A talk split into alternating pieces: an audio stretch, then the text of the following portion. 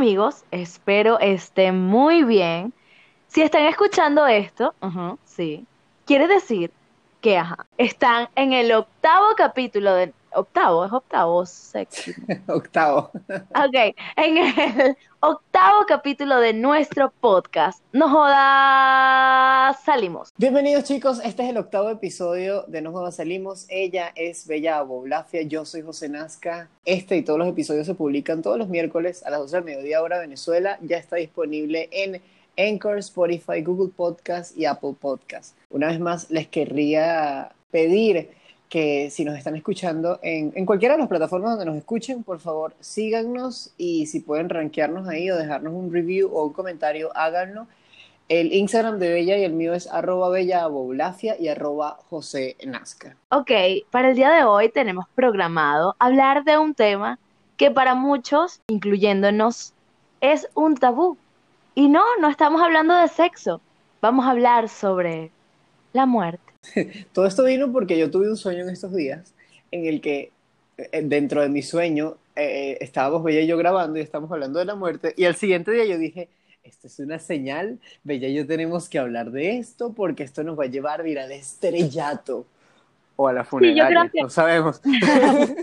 creo que, mm, que es, eh, no queremos morirnos sin grabar nuestro podcast juntos alguna vez. Así que si usted está escuchando eh, este programa, este, usted es un radio escucha más, por favor, ayúdenos a juntarnos este año 2020. Ayúdenos a encontrarnos aquí en Europa o allá en, no, allá en Colombia, no, aquí en Europa. Ay, Marica, cuidado, la última palabra es la que no se vota, diría mi madrina. Mira, Uy, este, retes al destino que te puedes morir. Retes al destino que vas a terminar tocando vallenato conmigo. Mira, eh, bueno, entonces estamos hablando de, ok, ¿qué cuentos tenemos relacionados con la muerte? Y resulta que tenemos más de uno, pero no es la muerte, afortunadamente, tal como uno se lo imagina, un velorio, una mujer vestida de negro y todo el mundo llorando, sino yo le dije a Bella, vamos a darle la vuelta y vamos a hablar de las veces que hemos estado cerca de la muerte una vez más. José, quiere, José quiere aparentar en nuestro podcast que él es el desarrollador de nuestro contenido. No le crean, te está mintiendo. Vamos a hablar de la muerte, de las veces que hemos estado cerca de la muerte, una vez más, y hemos podido decir, pero salimos. Entonces, yo te di una lista de cosas y tú me diste una lista de sugerencias a mí también, por cuál quieres comenzar. A, a mí me gustaría comenzar por aquel cuento que agregamos, o sea, hicimos como una pequeña mención en el primer capítulo, que es de aquel tiroteo que tú y yo vivimos juntos. Me gustaría que, bueno, Uy. contáramos como una crónica qué fue lo que pasó ese día y por qué, por qué no nos morimos. bueno, amigos, bienvenidos a otra historia venezolana. Estamos ella y yo en nuestras increíbles salidas nocturnas al cine, porque nosotros éramos así. A nosotros nos encantaba salir en Caracas de noche. Era un jueves, todos los jueves una tradición irnos al cine, sí. José y yo, como una cita, pero no porque, ay, teníamos pareja y, hola, ¿qué tal? Mira, no queremos estar contigo. No, era porque estábamos más solteros que, que mi tía Maruja. bueno, eh, y salíamos al cine era de verdad todo el jueves fijo, yo, para el cine. Vamos, para el cine, pero para el cine en la noche, para que nos maten. A la última función, 11 de la noche. Estábamos hartos de nuestras vidas, así, así de poco nos valorábamos. Entonces, bueno, nada, fuimos a ver, yo me acuerdo, Wild de Reese Witherspoon, sugerencia mía, porque yo, amiga, que se nos miró los Oscars, que hay que verlo, que no sé qué. Bueno, fuimos al Millennium, el Centro Comercial Millennium de Caracas. Y me acuerdo que en la sala éramos como seis personas en total, todas en, pareja, en, en parejitas. Nosotros salimos y no sé, nosotros éramos de verdad burda relajados, chavos. Nosotros salimos y en nuestra cabeza, o al menos en la mía, yo dije, bueno, nos volvemos para nuestra casa en metro, o al menos tú y yo a mi casa y de ahí que tu mamá te pase buscando. Pues. Sí, lo que Chama. pasa es que voy a explicar algo, ya va. Mi mamá en ese momento tenía un Spar, un Spar, la marca Spar de carro, un Spar amarillo que le decíamos Piolín. Y mi mamá es todoterreno. O sea, si tú le llamas así que, mamá, estoy en Petare, arriba, eh, ¿me puedes venir a buscar? Sí, ya voy para allá. Entonces, siempre que José y yo íbamos al cine, o nos devolvíamos en metro para no ladillarla, o la llamábamos a la hora que fuera y mi mamá se llegaba así que...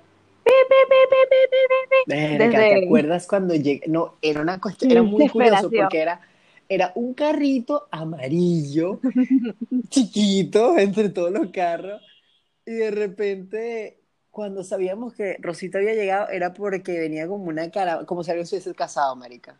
Era así.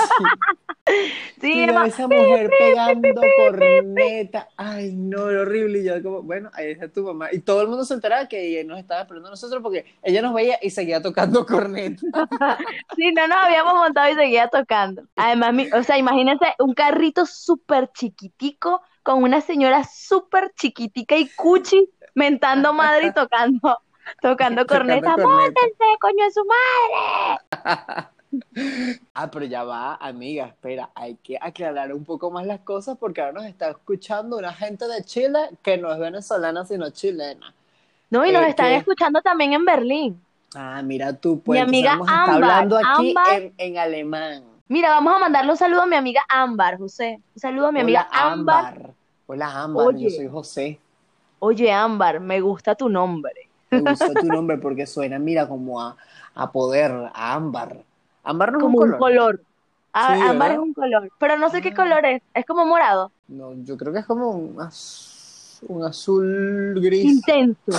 Un un azul azul gris morado. Marico, como esto. Azul rey. Un azul coño? rey. Bueno, O sea, son- quizá ya es el azul reina. Color ámbar.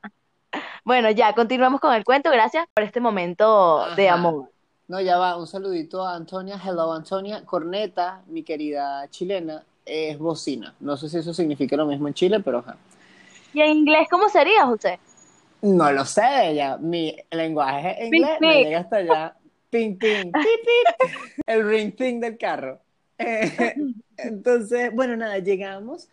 Cuando nosotros estamos saliendo del Millennium, que tú- ustedes tienen que recordar la estructura arquitectónica de ese centro comercial en la que uno está caminando y de repente, pa, uno ya está en la calle. No hay como, no hay como un umbral de estoy adentro, estoy afuera. No, siempre estás afuera y adentro al mismo tiempo. O sea, es Exacto, como es- eres padre y madre a la vez.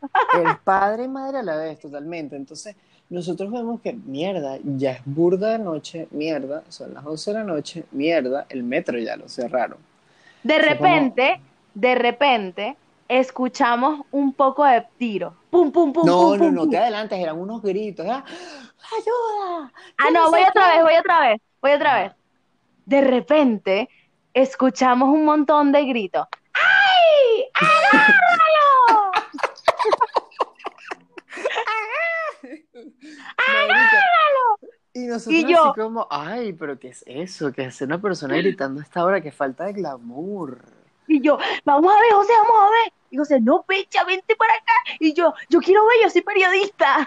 Yo soy periodista y yo, bueno, marica, vamos a ver, pero vamos a ver detrás de esta columna, una columna gigante, redonda. Este, Miren, uno enseguida nunca que, sabe. Ujú. enseguida que nos movimos a la columna, que José de verdad me convenció, porque yo soy difícil de convencer cuando quiero chismear. Te encanta esa vaina, chamo. Puedes ver dos personas. En ese sentido, Bella y yo somos completamente opuestos. Bella ve, hay un escándalo en la calle y Bella quiere estar en el medio para ver, para saber qué fue lo que le pasó, para ver quién tiene la razón, para ver qué lado toma. Y yo, por Vamos, otra vamos a ver parte, quién tiene la razón. vamos a ver quién tiene la razón aquí. Y por otra parte, en esas situaciones yo soy el que se va en sentido completamente opuesto, pero porque me da un... Bueno, otra vez, José Nazca, el nervioso, me da demasiado miedo ver a dos personas pelear en la calle, así sea discutiendo verbalmente. Marica, yo siempre me voy por, por, la, por la dirección contraria. Qué triste hubiese sido morirme por chismosa. Verga, marica. O sea, yo voy a morir envenenado y usted va a morir por chismoso, yo. Totalmente, sí, es cierto. Y es que yo no puedo, porque yo necesito saber, yo no me puedo ir con la intriga. ¿Qué pasó? ¿Qué pasó ahí? ¿Por qué se pelearon? ¿Por qué le gritó? ¿Quién Ay, es no, él? ¿Quién es ella? El punto, el punto es que mm, José me obligó prácticamente, no me convenció como un sofista a que nos pusiéramos detrás de la, De la columna. detrás de, detrás de una, mm, ¿qué? Una columna. Nos pusimos columna. detrás y seguimos viendo. de repente llegamos, o sea, en lo que llegamos a la columna, suena pum, pum, pum, pum, pla, pla, pla, tucutum, tum, pa, tutum, tucuta, pum, pum, pa,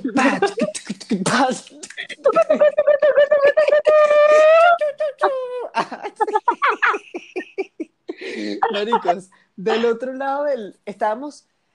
Recuerden otra vez la flecha de- del Millennium, que eso es como una flecha. Entonces, hay un pasillo a un lado y un pasillo al otro. Del otro pasillo, nosotros veíamos a los vigilantes y que cuando comenzó todo ese. ese mm, ay, ¿cómo es que? Esa batalla de rap, ¿ok? Y de hip hop vocal. No, y ustedes saben que el venezolano tiende a, a ponerse como, oye, ¿es un tiro o es un fuego artificial? Ah, sí, claro. No, ahí no quedaba duda que era no una bomba que- atómica. De que estábamos en Irak, de que estábamos en Afganistán, de que estábamos en Caracas, ¿ok? Y nosotros vimos, yo me acuerdo muy claro que yo vi a los vigilantes del otro lado del edificio, marica, y cuando ellos se echaron al piso, yo te dije a ti, para el piso, babaguada, para el piso, para abajo, para abajo. El bicho me ponía la cabeza hacia abajo así. ¡Ey! Mm.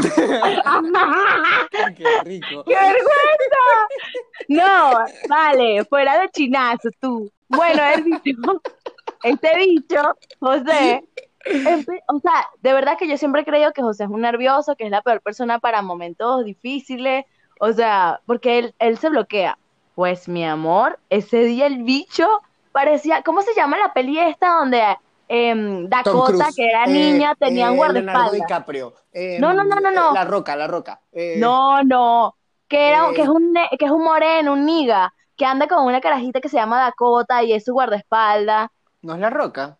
y canta Whitney Houston, Whitney Houston, porque nunca sabe mi referencia cinematográfica, que la no Bueno, usted- Usted que nos pero- escucha, que no es tan nulo, usted sí debe saber cuál es esta referencia. Bueno, Nada, empezamos a correr, el, o sea, José No, se no, pero no te comportó, adelantes, pero no te adelantes, mamita. ¿Qué pasa? Le estás quitando sustancia a esta historia. ay, verdad, Yo, amigo, "Pa'l perdón que me cuestan los detalles. piso". Chama, o sea, nosotros hermosos, glam, fabulosos, así entaconados, con pluma, con lentes de sol, porque eran las 11 de la noche, pero así de fantásticos éramos. Marico, tirados en el piso del Millennium, porque habían unos monos ahí pegándose tiro. Pero ya va, Y- eso no es todo, eso no es todo. Tú eso no tenías la sensación, tú no tenías la sensación de que mientras ibas corriendo te iban a pegar un plomazo por la espalda e ibas a caer con la formita esta de muerto, ¿sabes? Que, Que es como el dibujo en blanco. Ajá, sí, sí. Ajá, exacto. Sí, por Yo sentía que que íbamos sí. a quedar así, esa Pero noche. yo, ay, no, era horrible. Para quienes no saben, no han ido a ese centro comercial, es un centro comercial que no tiene una puerta, tipo, esta es la puerta, no, es como una estructura arquitectónica muy amplia que se funge con la calle. Entonces, Y además que no es- se adapta con la violencia de Caracas, exactamente. O sea, Porque cualquiera podía entrar por cualquiera de las esquinas.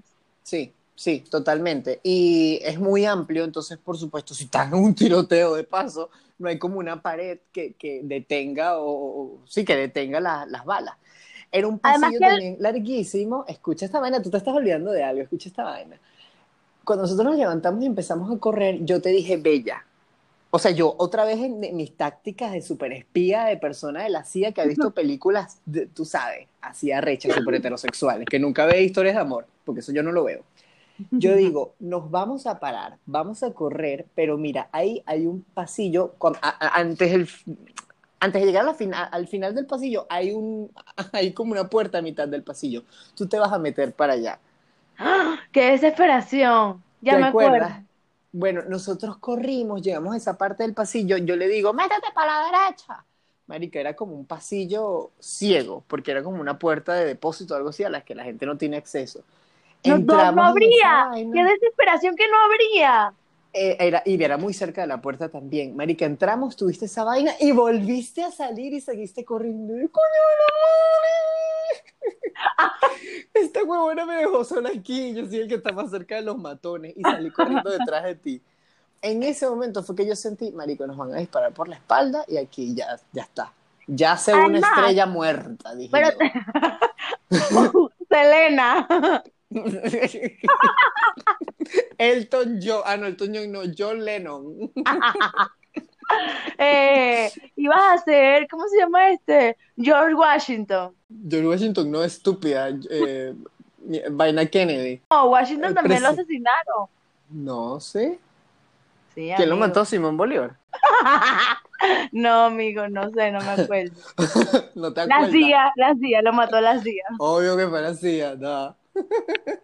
Bueno, borra esto para no verme tan bruta por si acaso no.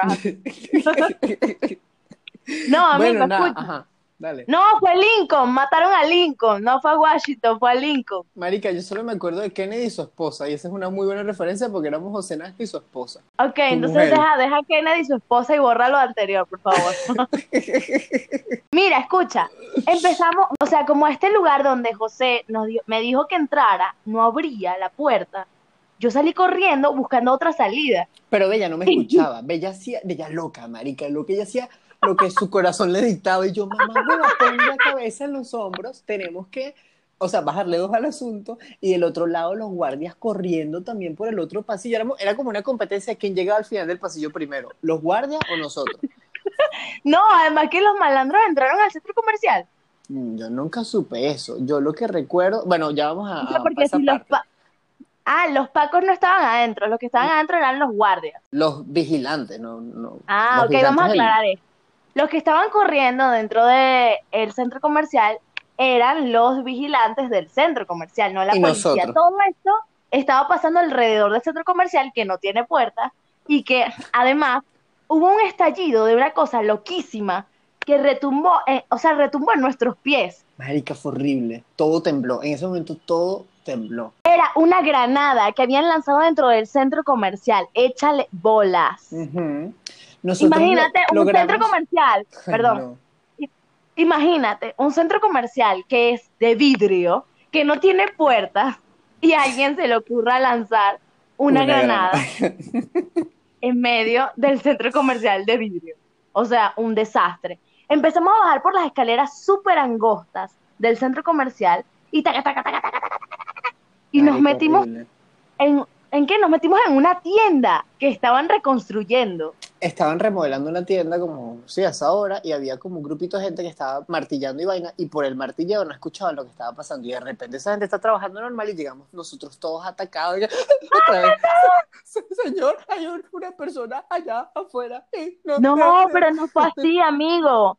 Fue así, ábranos, por favor, ábranos. Socorro. por favor. María y José eh, a punto de dar a luz. Una Tocando vaina la así. puerta. Chama. Parecíamos salidos de la película Lo Imposible. Verga, era- era así. Imaginen una de esas historias de Avengers donde la gente se está tirando, echando tiro por todos lados. Así estábamos nosotros corriendo por nuestra vida. Pero no Yo- solo eso, teníamos la preocupación de que mi mamá esa noche nos iba a ir a buscar. Claro, entonces esta tienda estaba justo al lado de una puerta de emergencia, de, las escaleras de emergencia. Y yo, tú sabes, un tipo heterosexual, fornido, alto, con el pecho peludo que resuelve. Yo dije, marica, si llegamos a alguien baja por esas escaleras, tú empujas esta puerta y vamos al sótano, porque es la única forma, porque el sótano de ese centro comercial se conecta con el sótano, con un sótano que está en la calle y es subterráneo. Entonces, ustedes saben, ¡Qué un hombre- miedo! un hombre Pero- que tú sabes que te resuelve y yo nos vamos al sótano y le decimos a Rosita que nos caiga por ese lado y así, bueno, nos salvamos todos. Yo Ella, siempre he sentido, no me.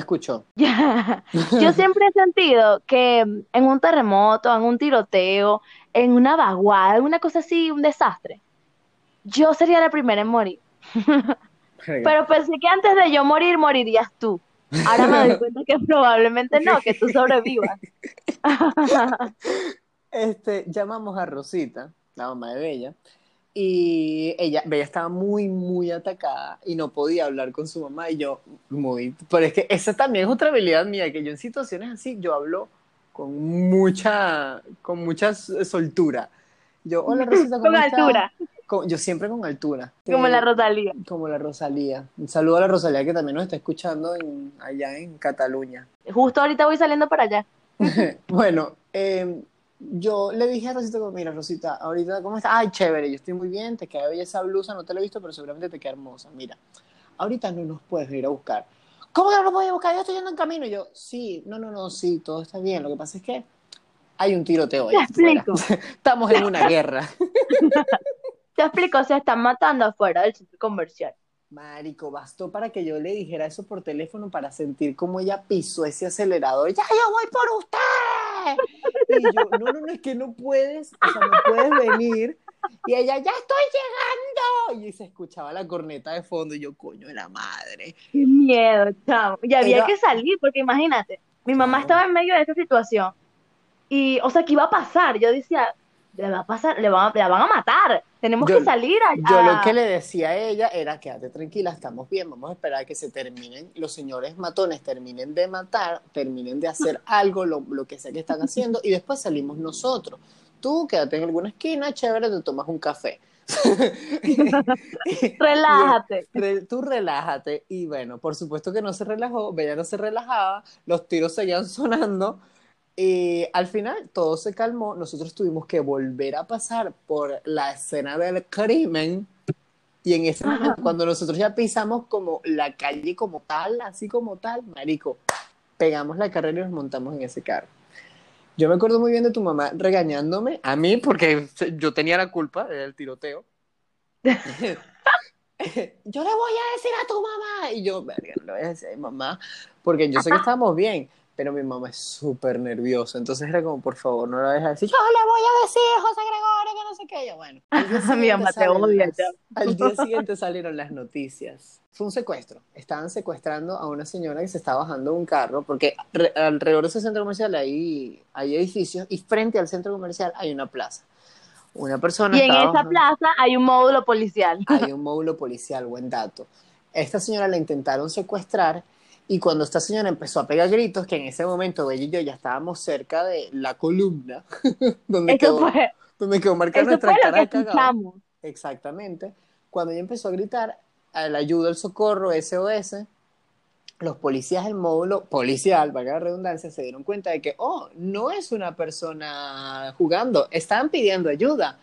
Y los Eh. tipos y que, los policías y que, ¿dónde está mi traje, mujer? Sí, ¿Dónde está mi super traje?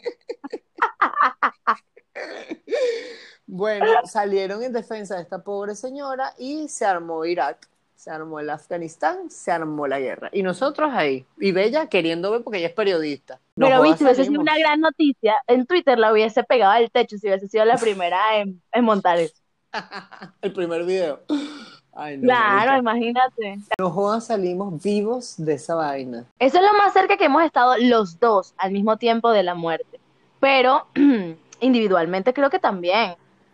Eh, ¿cómo has estado tú cerca de la muerte? A ver, José, una anécdota corta.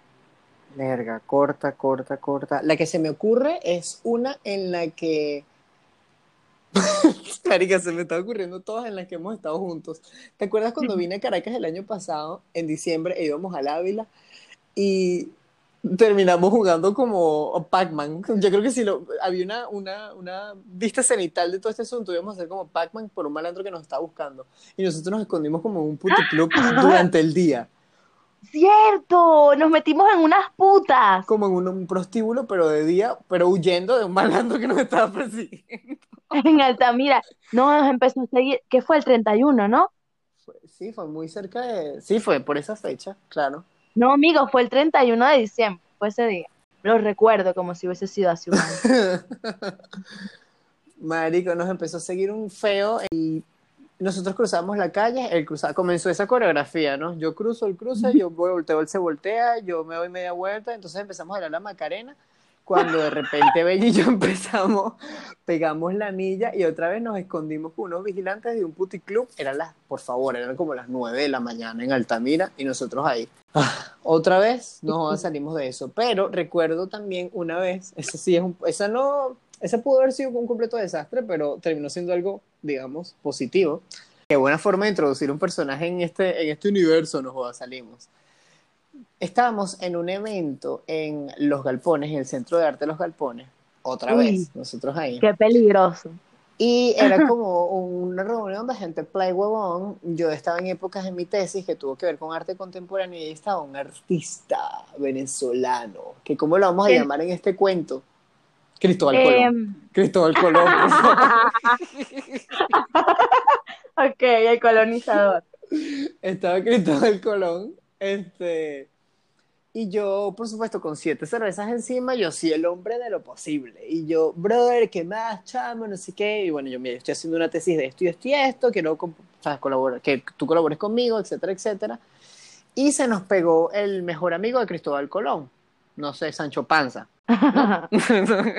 sí, sí, claro, vas bien. Panza, ok. Sí, tiene mucho que ver, mucho, mucho que ver. Bueno, entonces, gracias, amiga. Este, bueno, nos pusimos a hablar y de repente, otra vez, Bella y José Nazca y su amiga Luisa, 11 de la noche en Los Chorros, y ajá, ¿y ahora cómo nos vamos? En metro. Ah, ¿y cómo caminamos hasta allá? Bueno, el inframundo, este es el momento en el que cantas. Ah, voy, voy. El inframundo, el rey. Cuando nosotros vamos saliendo de esa vaina, que eran, marica, eran como las once y media de la noche otra vez, estas personas nos ven así como pajaritos en grama. ¿Para dónde van ustedes? Y yo, para mi casa.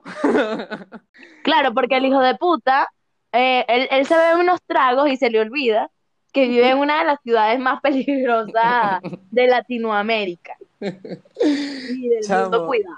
Nosotros, eh, por supuesto, íbamos en grupito al, al, al- otra vez al Millennium, al metro que está por ahí, y estas personas nos dicen como, oye, no, nosotros le damos la cola hasta el metro. Y dejamos a las personas que ya estaban con nosotros, porque era un grupito que habíamos hecho dentro de la galería. Nosotros, Porque Chao, o sea, así de rata. O sea, así de rata para sobrevivir. Por eso yo digo que yo moriría antes. El bicho cuadra con una gente que también es de gente de a pie, gente pelabola, gente pobre, gente del pueblo. este, gente del proletariado. Y le dice así como, brother, este, ¿ustedes cómo van a bajar hasta, hasta el metro? Entonces, no, vamos a bajar a pie. Ah, bueno, vámonos todos juntos. Y era un grupo de gente. Eran como, ellos eran como cinco y nosotros éramos tres. Entonces, bueno, Sí. bien. De repente sale esta oportunidad y José y que, chao chicos, nos vamos con ellos en nuestro carro. Y tú ¡Chao, así que, perdedores! Y arrancamos esa así que, marico, ¿por qué haces eso? Y yo que, no, marica, yo no iba a bajar eso a pie, además el teléfono lo tengo en el huevo, yo no sé qué. Porque sí, si tú no eres de Venezuela, no entenderás esta referencia, porque no, seguramente no lo has tenido que vivir.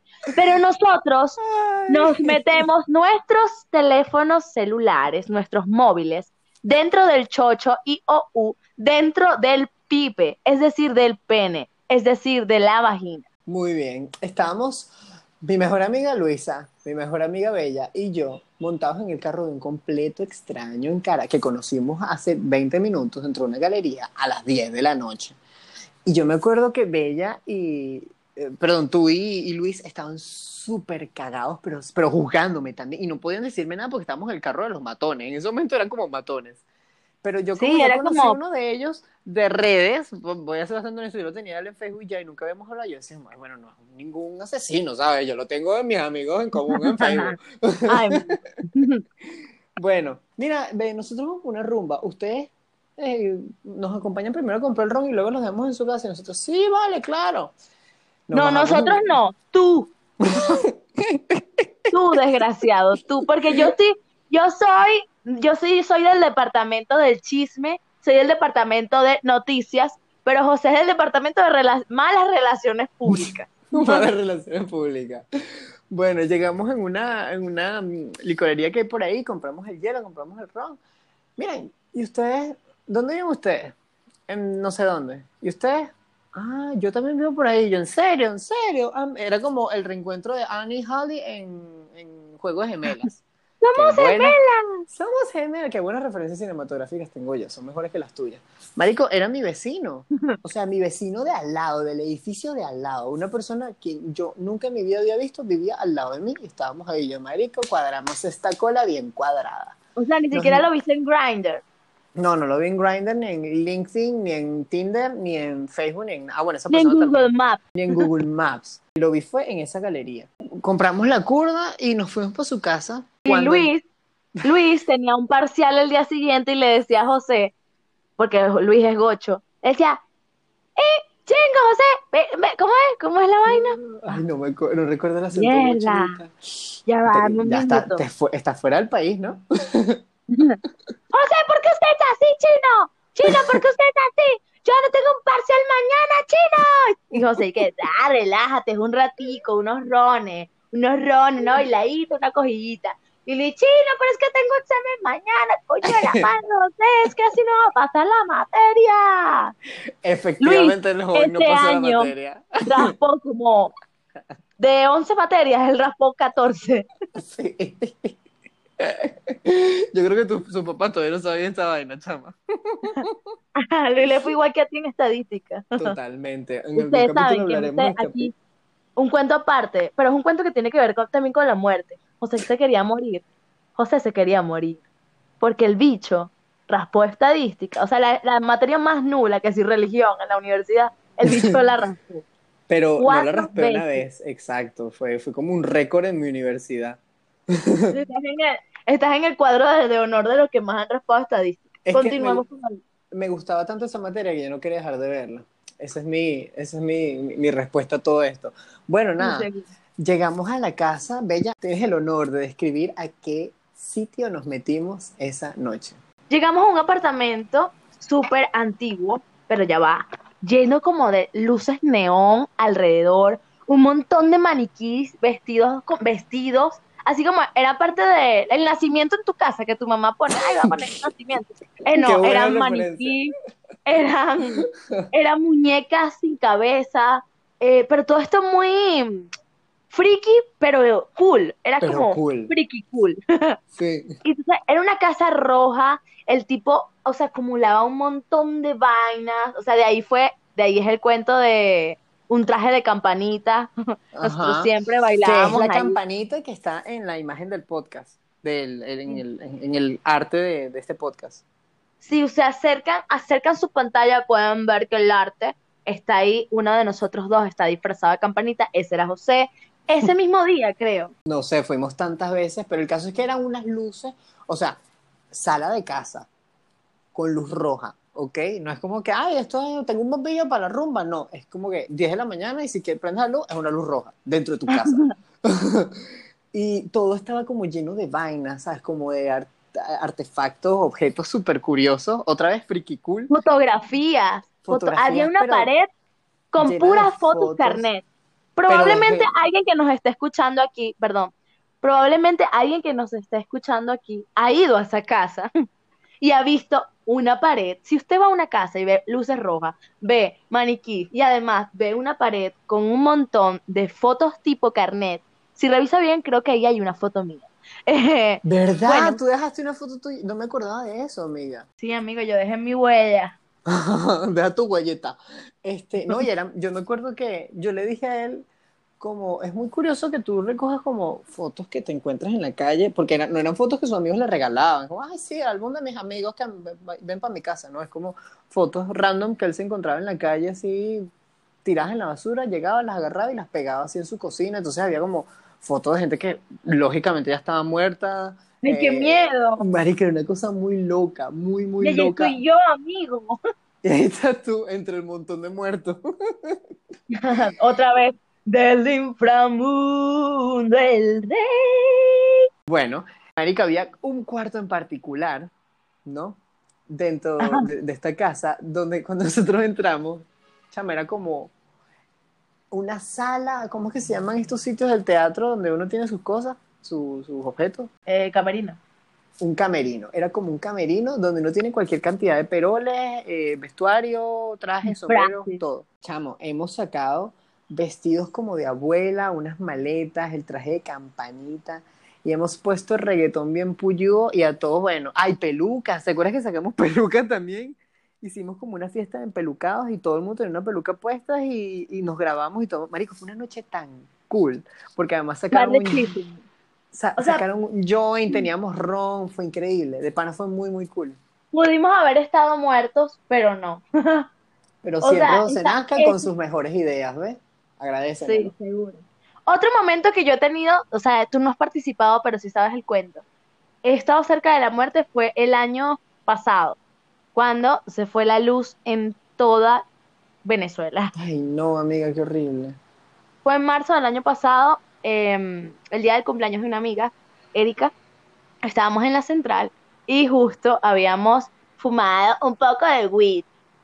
Pues nada, resulta ser que, ah, bueno, es el cumpleaños de mi amiga, ella quería fumar, bueno, fuimos a la central, nos fumamos un porrito y estábamos súper relajadas, súper tranquilas. Salimos de la central y de repente vemos a una ola de gente caminando hacia nosotras y nosotras todas pegadas y que, ¿qué pasó? ¿Qué es esto? Y entonces Entonces me imaginaba que tenía que solucionar, cómo solucionar el tema de, de caminar, o sea, de buscar la solución para llegar a mi casa, ¿no? Pero no me preocupaba porque además de que estaba eh, como un poco pegada, un poco, ligeramente pegada, este, estaba con mis amigas y ellas viven cerca de mi casa, entonces era como, bueno, más tiempo juntas.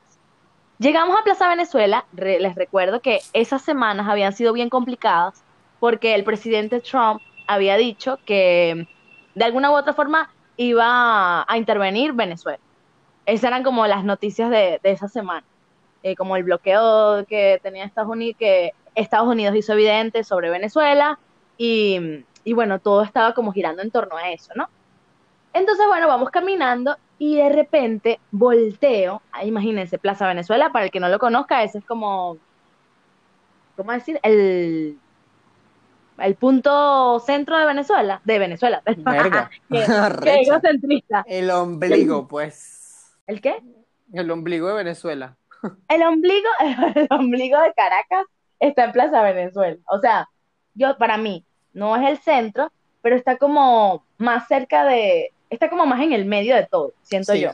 Y ahí hay estaciones de metro, hay paradas de buses, hay parques, hay universidades, hay instituciones, hay viviendas. Es un sitio como bien importante en la ciudad. Bueno, estamos saliendo ahí, volteo a mi derecha y veo por primera vez, y puedo decirles, puedo jurarles, que esta es la imagen más fuerte que he tenido, que es ver la previsora, que es como una aseguradora, es un edificio bien importante de Caracas, donde se muestra la hora, completamente apagada. Y cuando vuelvo a voltear, veo a gente ¡ah! corriendo para poder montarse en el autobús. Claro, ya va. Eh, la previsora es como el Big Bang de Caracas. Un reloj gigante, imagínense que de la nada el Big Bang se detenga o sin motivo alguno, porque hay un bajón de electricidad, entonces quiere decir que el bajón fue muy grande porque normalmente esos sitios tienen sus propias plantas y sus propios sistemas. Y fue, bueno, ya de por sí, Plaza Venezuela siempre está congestionada, si se va la luz, Marico, yo imagino que la gente estaba perdiendo la cabeza.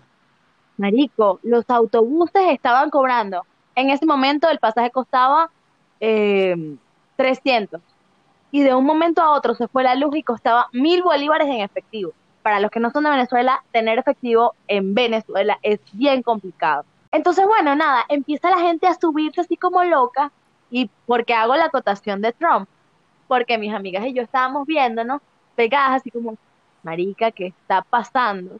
Y de repente suena un avión, así que todo el mundo, o sea, mis amigas, yo, todo el mundo que estaba a nuestro alrededor intentando subirse en el autobús, entrando a coñazo, hubo como un silencio colectivo y volteamos al cielo y yo dije, todos nos tapamos la cabeza porque creíamos que nos estaban invadiendo. De lo juro que yo estaba pegada, pero recuerdo a todo el mundo, incluyéndonos, tapándonos las cabezas, porque era como, aquí fue, marica. Pasó ese avión, pero pasó súper soplado, marico y las doy que, ok, este es un momento difícil, tenemos que buscar cómo coño irnos. Yo tenía en ese momento algo de efectivo, pero como estaba pegada, ¿cuál fue mi decisión? El monchis por encima del transporte. Entonces, de repente yo estoy así, estoy súper nerviosa, le digo a mi amiga, Marica, estoy entrando en pánico, estoy en hueco, estoy súper preocupada, este, necesito qué comer. Mal momento, chama, qué mal momento mal, mal momento para fumarte un maldito porro. Entonces yo le digo, me siento súper preocupada, este, estoy, estoy ansiosa. Entonces me dice, ¿qué vas a hacer? Digo, bueno, nada, vamos a... Va pasando, entonces le digo, no sé qué hacer, y va pasando una tipa, chupeta, chupeta fresipo, chupeta, chupeta. Yo le digo, marico, vamos a comprarnos una chupeta. Ah, bueno, compré cuatro chupetas y ahí fue el dinero. Ahí se fue todo mi efectivo. Ahí se fue todo el dinero para que vean cómo sobrevivo yo ante, ante la adversidad. bueno, total que nos vamos comiendo la chupeta y dije, bueno, vamos caminando, pero vamos rela, porque vamos con la chupeta, hablando paja, y vamos con un amigo que se nos juntó de, de mis amigas. Normal, ya se nos fue pasando la vaina, porque tampoco era, tampoco era tan grave. Entonces, bueno, vamos caminando con una ola de gente. Ojo, todo esto sin tener ningún tipo de comunicación con mi mamá, o sea, con nuestros padres, eh, con nuestros familiares, sin saber qué coño estaba pasando en el país. O sea, era un hueco horrible. vamos caminando este, de Plaza Venezuela, pasamos por Los Caobos, que es un, par, un parque también bien importante que conecta con el centro de Caracas. Llegamos a Bellas Artes caminando. En ese momento estaba súper pegada y veo a mi ex pasando corriendo. Justo acabamos de terminar y fue así como, ¡mierda! Salí corriendo detrás de él. Después dije como que, ¿qué estoy haciendo? Me, me devolví otra vez y que, marico, soy un desastre. O sea, pegada con esa ola de gente, perdí a mis amigas. Era como, ahora me tengo que ir a pie sola, el hueco de la vida. Empezamos a caminar y eh, empieza, eh, sigo caminando a ver si me las consigo y ellas tan lindas me, estaba, me estaban esperando encima de una, mm, ¿cómo se llama esto? De, una estatua. Ah, de una ok. estatua. Las jevas montadas ahí intentando verme. Yo estaba vestida de amarillo. Y justo en ese momento en que ellas me perdieron, venía toda la gente de EPA. EPA es un... Ay, no te lo puedo creer. Claro, yo estaba vestida de amarillo y en ese momento venía caminando gente de una empresa eh, de construcción que se llama EPA, valga la cuña, no se llama, se llama EPALE, que se llama EPALE y mm, el uniforme es amarillo. Y entonces mis amigas así como, ahí está, no, no es. Y además ellas estaban pegadas también. Entonces Ay, era como, no. ahí va, no, no es. Hasta que llegué y el, uno de los amigos se arrechó. Pues total que nada, todo oscuro, caminando oscuro, se hizo más oscuro, oscuro, oscuro. Me conseguí una amiga y ella iba hacia el 23 de enero. Ella es gordita, marico, que se llama, se llama Penélope, seguro nos está escuchando. Penélope, Hola, un beso, mi amor. Una sobreviviente más, Penny Penny. Este, tiene nombre de, de chinazo. Tenemos, Entonces- una, tenemos una historia con Penny también, de cuando Bella me sacó de la quinta bar, ah, perdón, de la, de la casa bar, para rumbear, no ahí, sino en el 23 de enero, otra vez en la madrugada, y terminamos nosotros, cifrinos, eh, rodeados de motorizados y yo pidiendo clemencia por mi vida. Ay, por favor, pegando la cuca al piso en el 23 de enero y te encantó. Cállate la boca. Tienes que salir de esa burbuja porque tú eres del cerro, mi vida. Tú eres clase obrera. Acéptalo. Bueno, nada. Este, montamos, llega un autobús soplado hacia el centro de Caracas, ya estábamos en el silencio, habíamos caminado por horas, y mm, dice 23, 23 de enero, 23 de enero, 23 de enero, saliendo, corriendo, corriendo. Y yo digo, marico, te tienes que montar ahí. Y empiezo a, a empujarla para que se meta porque no había manera de que se subiera, era demasiada gente. El autobús iba tan lleno, José, Ay, qué miedo, que iba de lado. qué horrible, sí, yo sé. Entonces, Lo lo nada, ¿qué íbamos a hacer? Quedamos mis, am- mis dos amigas, yo, o sea, las tres pegadas, y uno de los amigos de ella. Vamos caminando y decimos, ¿por dónde nos vamos? Por la Varal. La Varal es como, imagínate una Y, si tú no eres de Caracas, imagínate una Y. Por un lado te pueden matar, violar y asesinar, y por el otro lado te pueden matar, violar y asesinar. ¿Por qué lado te vas? Bueno, te vas por el que te pueden matar, violar y asesinar Sí, exacto. decidimos irnos este, por donde creíamos que iba a haber mucha más gente, que es el lado de San Martín. Pasamos por San Martín, mira, no nos veíamos, entre nosotras no nos veíamos. Teníamos que agarrarnos de las Mm. manos o de las pretillas de los pantalones Ay, no. para poder caminar. Habían huecos porque empezaron a quitar las tablas de donde de las alcantarillas de la electricidad es para ver si podían prender la luz, porque así somos nosotros de autónomos. Entonces, vamos caminando, casi caemos en un hueco, seguimos caminando, no nos veíamos, no había luz, se hizo de noche. Estoy hablando de, estoy hablándoles que esto ya eran las 10 de la noche. Seguimos caminando hasta que llegamos a La Paz. Iba pasando un metrobús y mi amiga Erika le dice, por La favor, Paz para, es una otra zona de Caracas, ¿ok? Para que sepan. mucho más cerca de, de- de nuestra casa. Estábamos cerca de llegar a nuestro destino. Y, mm, le- ok, ya va, antes de, de llegar a La Paz, cuando vamos pasando por San Martín, había gente jugando dominó con las lucecitas del teléfono. O sea, imagínense a alguien que haga el papel de la lámpara, extiende su brazo con su potecito, su perolito, su telefonito Nokia del 2000, prendiendo la luz mientras otros coño de madre juegan dominó. Porque así es uno, uno se busca la vida. Entonces, este, nada, llegamos a La Paz, vemos un autobús del metro y le decimos, por favor, párate para que nos llevara a algún sitio. Y el tipo así como que, ¿qué te pasa? ¿Estás loca? No te va a llevar a ningún lado. Mi amiga estaba tan desesperada porque ya teníamos demasiadas horas caminando, que le metió una patada al, al metro, al, al autobús. Así como, coño, pero ¿por qué eres tan egoísta? Y seguimos caminando. Les digo, intentamos comprar una botella de agua y la botella de agua costaba tres mil bolívares. O sea, no teníamos ni siquiera nada de beber y obviamente yo había invertido todo mi dinero, muy bien invertido, en, en cuatro chupetas que nos duraron dos cuadras. Este, ah, y en unos pancitos de coco también que nos dejaron la garganta seca. Ay, Cuando no. llegamos a La Paz, volteamos y vemos un montón de gente durmiendo en, en el metro, afuera del metro, porque no sabían cómo llegar a sus casas. Supongo que esas personas vivirían en las adjuntas, que, o sea, ya hacia allá no hay, no hay calle, es pura autopista. Entonces supongo que muchos no se quisieron arriesgar. El Wow. amigo con el que íbamos iba hacia Caricuao, este, y él dijo que no, que él se iba a ir caminando hasta su casa. Y todos así como, marico, pero no lo hagas, vente con nosotros. No, no, yo me voy caminando hasta, hasta mi casa porque además él estaba muy molesto porque en algún momento pues yo había hecho una estupidez que me había separado del grupo y eso hizo que nos retrasara. Entonces, bueno, nada, él, no pudimos no pudimos convencerlo de que se viniera con nosotras, él siguió hasta su casa.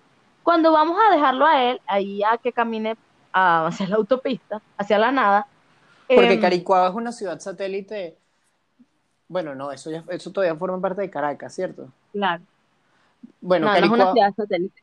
No, eh, es una zona de Caracas, pero que, no sé, quien se las ingenió, eh, lo hizo en un momento en el que el país y la ciudad estaba perfectamente comunicada a través de eh, vías eh, automovilísticas y no es como que tú caminas y hay una acera y hay una... O sea, no hay un camino peatonal hasta allá. A juro tienes que tener carro y a juro tienes que pasar por una autopista al lado de un río. Cuando vamos allí caminando por La Paz, empieza un tiroteo. mi segundo tiroteo, gracias. Bueno, realmente como mi cuarto tiroteo. A oscuras. No sé qué clase de malandros tenemos en mi país, en nuestro país, que se les ocurre que se vaya la luz y ay, vamos a caernos a tiros a oscuras para ver quién le damos. Literalmente solo se veían los relámpagos de los plomazos, de los tiros. Y nosotras corriendo, así que corre, porque claro, o sea, si nos quedábamos ahí en el suelo, nos podían dar, porque esto era en, en los edificios de misión vivienda, de un edificio a otro se estaban entrando a tiro parejo, a Marico, tiro yo, yo me imagino algo así como la purga. Tal cual, tal cual. Este, caminamos hasta, hasta la India y de repente se paró un taxi, así que, un taxi no, un autobús, y dice, voy hasta Montalbán. Mis amigas me dicen, Bella, tienes que llegar a tu casa porque tu mamá no sabe nada de ti. Yo le dije, marica, sí, tengo que llegar hasta mi casa porque no sé nada de mi mamá, no sé dónde está ella, ella no sabe dónde estoy yo, necesito comunicarme con ella porque se va a volver loca, normal. Me monté en ese autobús, mis amigas subieron, a- eh, siguieron hasta, hasta su casa en La Vega y yo llegué hasta Montalbán, completamente oscuro, al edificio oscuro, desierto, o sea, era un desastre. Yo le tengo pánico a la oscuridad, pero un miedo que ustedes ni se imaginan. Y bueno, ese fue, esa fue mi experiencia. Al final mi mamá estaba en casa, ella me dijo como, yo estaba nada más esperando que tú me te comunicaras de alguna manera, no esperaba ni siquiera que llegaras, porque me sabía que, que iba a ser demasiado complicado. Venezuela está viviendo un momento bien complejo. Este, yo sé que, bueno, nuestro podcast no está orientado a, a esto, pero es importante no olvidarnos de estas cosas, porque mm, nuestros cuentos acerca de la muerte tienen que ver muchísimo con la violencia, con la violencia que generalmente se vive allá. Este, Sí, con la no una- desconfianza, pues. También que, que no, no solo la esto. desconfianza, la violencia evidente. Y bueno, sé que, sé que, ajá, es muy fácil hablarlo, o puede parecer muy fácil hablarlo de afuera, pero ¿qué relación tenemos nosotros realmente con la muerte? Para mí, o sea, hasta ahora sigo teniendo mucho miedo de caminar en la calle porque siento que me siguen. Y eso son secuelas no solamente eh, del machismo, sino son secuelas de, del miedo y de la violencia que vi desde muy pequeño. Sí, sí, yo me acuerdo, esto podríamos hablarlo en otro capítulo ya, pero yo me acuerdo que yo tuve mucho miedo, o sea, es muy loco que mi yo de 12 años, cuando se dio cuenta de que la mayoría de los asesinatos aquí fueran de, ni de hombres entre, qué sé yo, 13 y 32 años, algo así, sobre todo de zonas populares, eso fue lo que a mí me hizo como madurar o hacer crecer una costra en mi vida que, ¿sabes? Eso no es propio de un niño, ¿entiendes? Entender que, ok, en este momento, en este momento de mi vida, yo, por mis condiciones, soy parte del target. Eh, eso lo tuve yo muy, muy presente y lo sigo teniendo en cuenta porque, bueno, sigo viviendo en una ciudad latinoamericana, entonces sé que es como un común, es como algo, es un patrón que se repite. No, y es muy, es muy complicado este, volver a entender cuál es la normalidad de las cosas. O sea, ¿qué es lo normal? Que, que yo pueda caminar en la calle tranquilamente y no tenga miedo. Pero no solamente, o sea, esto no solamente pasa en Venezuela, porque, bueno, existen feminicidios en todas partes del mundo, o sea, las mujeres corremos peligros en todas partes del mundo, pero hablo de Venezuela propiamente, de es una sensación colectiva de peligro, de tú tienes que cuidarte, tú tienes que prevenir, porque si no previenes, eh, te puedes morir, te puedes morir en cualquier momento. Y para, Entonces, esa, cercanía, esa cercanía con la muerte, también nosotros la hemos juntado con, con el tema de, de, la comedia. O sea, porque sí, nos reímos de esto, echamos el cuento de forma jocosa, eh, pero es un tema muy serio. Pero para poder sobrevivir necesitamos reírnos, necesitamos poder superarlo para seguir adelante. Claro. Entonces, bueno, para quienes no lo sepan, para quienes no lo sepan, déjame aclarar algo, ese fue el apagón como ha sido uno de los eventos más grandes que ha pasado en Venezuela porque no fue que se fue la luz en Caracas, fue que se fue la luz en todo el país y no por días. un día, sino por, exacto, por tres días, al menos en Caracas, creo yo, porque después en otros estados siguieron la luz, eso todavía está, sigue oscura, digo yo. Em, no, Maracaibo sigue, sigue teniendo actualmente problemas con la electricidad. O sea, lo que pasa es que los caraqueños somos muy etnocentristas. O sea, nosotros creemos que Venezuela es Caracas y puedes verlo en el comentario que hice anteriormente. O sea, como Plaza Venezuela es el punto medio de Venezuela. No, es todo lo contrario. El interior del país sufre muchísima más precariedad que lo que se sufre en, en, en la capital. Entonces, bueno, esto también servirá como una anécdota que registramos que no queremos olvidar porque no forma parte de, del pasado, forma parte de un problema que actualmente sigue existiendo. Sé que esto pudo haber sido un poco intenso, pero tenemos siempre que, hablar, pues. Y yo tenía la necesidad de echar este cuento. Bueno, afortunadamente podemos decir, no jodas, salimos de todas esas situaciones, de las más agres y de las más bittersweet. No sé si quieres decir algo más, Ellita. No, bueno, muchísimas gracias por escucharnos.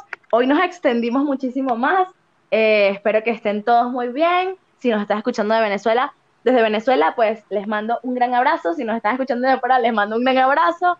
Y bueno, hoy voy saliendo de viaje a Barcelona. Creo que vendré con algún buen cuento. Besos. Bueno, chao chicos. Muchas gracias por escucharnos. Por favor, recomiéndenos en sus stories, suscríbanse en, donde, en las plataformas donde nos estén escuchando y nos salimos. Un abrazote. Chao, Bellita. Uh, chao, amigo, te amo.